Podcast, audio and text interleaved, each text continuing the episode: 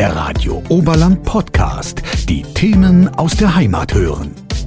Wenn es um die Fortbewegung von morgen geht, dann reden wir ja meist über E-Autos, Wasserstoff oder Hybride. Aber in Starnberg wird an einer ganz anderen Technik geforscht, einem Magnetfeldantrieb. Lutz May ist CEO der Firma Tomorrow's Motion und erklärt, was das ist und wie es funktioniert. Ein Magnetfeldantrieb ist eine Methode, eine Vorwärtskraft zu erzeugen, mit dem man Objekte bewegen kann. Wobei es keine Grenzen gibt, was für, was für Objekte das sind. Das können Objekte sein auf dem Land, fahrende Objekte, fliegende Objekte, schwimmende Objekte, sogar Objekte, die im Weltraum sind. Der Antrieb wirkt auf alles gleichermaßen. Die Magnetfelder erzeugen wir über elektrischen Strom. Das heißt, solange wir elektrischen Strom zu diesem Antrieb führen, kann er funktionieren. Dieser elektrische Strom kann aus erneuerbarer Energie kommen oder aus einer Batterie. Im Weltenraum ist es kein großes Problem. Solange man in der Nähe von der Sonne ist, dann kann man das Sonnenlicht dazu verwenden. Hier auf der Erde gibt es andere Quellen, wo man das machen kann.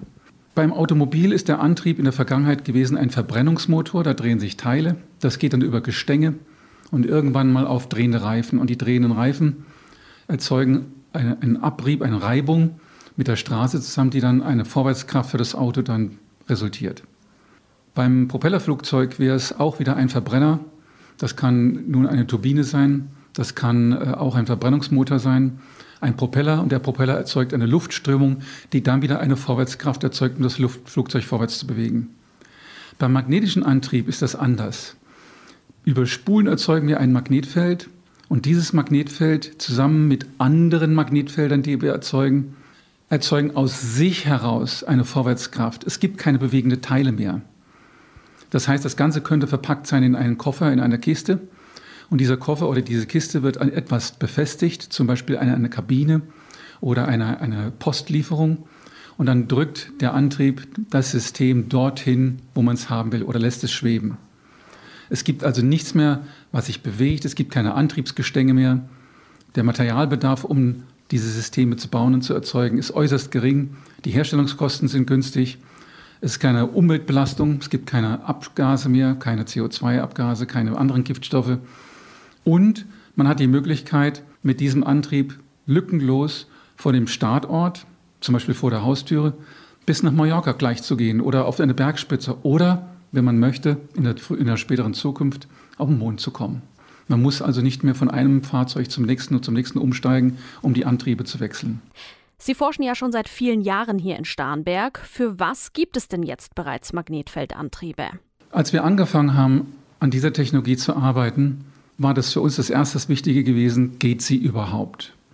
Und danach kam die große Frage, haben wir uns selbst ein Bein gestellt? Und das ist ein anderer Effekt, das ist gar kein richtiger Antrieb, das ist jetzt mal einfach ausgesprochen, eine Luftbewegung im Büro, äh, wo unser Testlabor ist. Oder dadurch, dass Eisenteile in der Nähe sind. Wir haben also zwei Jahre uns mit tausenden von Versuchen Mühe gegeben, Gründe herauszufinden, warum eigentlich diese Technologie gar nicht gehen kann. Wir haben aber keine gefunden. Und erst dann waren wir uns sicher gewesen, das ist ein neuer Antrieb. Und jetzt sind wir dabei, dass wir die Effizienz dieses Antriebs und den optimalen Arbeitspunkt dieses Antriebs finden, damit wir mehr Leistung herausholen können. Denn je mehr Leistung herausgeholt werden kann, umso mehr Möglichkeiten, etwas anzutreiben, gibt es dann. Äh, die Leistung, die wir momentan erzeugen, reicht aus, um eine intelligente Boje zu machen. Das ist eine selbstfahrende Boje, die, wenn man sie vom Flugzeug zum Beispiel abwirft, am Meer an der Stelle bleiben kann, ohne dass sie mit einer langen Kette verankert werden muss. Oder jetzt mal hier vom Starnberger See mal aus betrachtet, äh, die Boje könnte äh, vom Hafen aus die Anweisung bekommen, geht zu diesen und diesen, diesen Koordinatenpunkten während dem Segelrennen und nach dem Segelrennen kommen dann wieder zurück und dann fahren die Bojen selber raus und kommen dann wieder selbst zurück. Und wie sieht die Zukunft aus? Also was kommt noch alles? Wir arbeiten an einer Technologie, die das Potenzial hat, alle Antriebe zu verdrängen. Das heißt nicht unbedingt, dass genau diese Technologie, die wir entwickeln, die sein wird, die überall zur Anwendung kommt. Aber sie ist der Vorreiter, aufgrund, auf, auf dem viele andere Technologien dann später aufbauen, die wir vielleicht dann in verschiedenen Mobilitäten dann sehen. Wir gehen davon aus, dass wir in drei bis vier Jahren auch in der Lage sein werden, den Antrieb für Satelliten verwendbar machen zu können.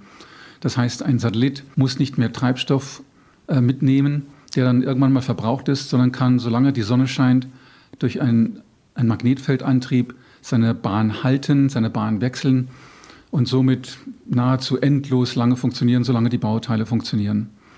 Flugzeuge kommen wahrscheinlich danach, weil ein Flugzeug kann sich durch die Flügel selber tragen, also müssen wir nur noch den Vorwärtsantrieb äh, ermöglichen. Äh, das könnte wahrscheinlich sechs bis zehn Jahre dauern. Die größte Herausforderung, die wir haben werden, ist, ein mobiles Fahrzeug auf der Erde vorwärts zu treiben, weil dort die groß, größten Reibungskräfte sind. Denn letztendlich müssen wir zum Schluss das Auto auch noch anheben und in der Luft schweben lassen, damit es eben nicht mehr auf der Erde mit Rädern rollen muss. Das wird wahrscheinlich am längsten dauern von der Entwicklung, bis wir dorthin gekommen sind. Ich glaube nicht, dass wir hier von 100 Jahren reden, aber ich glaube, dass wir hier von zwei Dekaden, also 20, 25 Jahre sprechen, bevor der Antrieb sich überall durchgesetzt hat. Wie hat das Ganze denn angefangen und wie sieht die Forschung bei Ihnen jeden Tag so aus? Das erste war gewesen, ein Modell zu bauen, das auch wirklich funktioniert. Und da hatten wir viel Glück gehabt. Nach vier Monaten hatten wir ein Modell, das tatsächlich eine Kraft erzeugt, die sich dann auch, woraufhin das Modell sich dann auch bewegt hat. Äh, schwieriger war es dann gewesen, die weiterführende Entwicklung zu machen. Ein Entwicklungsalltag bei uns sieht ungefähr so aus. Zuerst müssen wir die Versuche detailliert planen, die wir tun wollen. Dann gibt es die Versuchsausführung, die Versuchsdurchführung, äh, 10 bis 20 Versuche pro Tag ungefähr.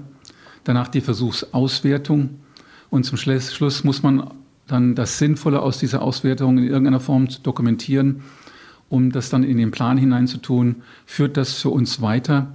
Ist das weiterführend? Äh, war das ein Erfolg? War das ein Misserfolg gewesen? Und das machen wir jetzt seit ungefähr dreieinhalb Jahren. Wir haben einen Plan. Äh, der Plan schreibt vor, wie viel Leistung wir pro Monat, Leistungssteigerung wir pro Monat wir erreichen. Bei den Versuchen stellen wir dann fest, dass wir auf einmal an einem Punkt ankommen, wo es nicht mehr weiter will.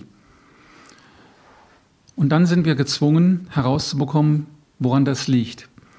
Und über die letzten Jahre haben wir 20 oder 25 physikalische Phänomene entdecken müssen, die uns vorher gar nicht bekannt waren, die wir erst umrunden müssen dass es hier einen Grund gibt, warum es nicht weitergehen kann. Woran wir zum Beispiel heute arbeiten, ist bei wasserangetriebenen Fahrzeugen, an denen wir arbeiten, dass es eine ganz bestimmte Vibration gibt. Wenn diese Vibration entsteht, wird die Energie, die als Antrieb verwendet werden soll, von der Vibration gefressen, verbraucht. Das sieht man aber nicht, das muss man erst mal finden. Und dann muss man herausbekommen, woher kommt diese Vibration, wie kann man das umgehen. Und somit äh, sind wir pausenlos damit beschäftigt, diese, diese Hürden eine nach der anderen zu finden und eine Lösung dafür zu entwickeln, damit wir wieder zur nächsten Leistungssteigerung kommen. Das Ziel, das wir momentan haben, ist, dass wir den Antrieb mit einer Antriebseinheit, so groß sie auch sein mag, zum Beispiel so groß wie ein Schuhkarton, ein Newton als Antriebskraft erzeugen. Als wir angefangen haben, haben wir mit 10 hoch minus 16 Newton gearbeitet.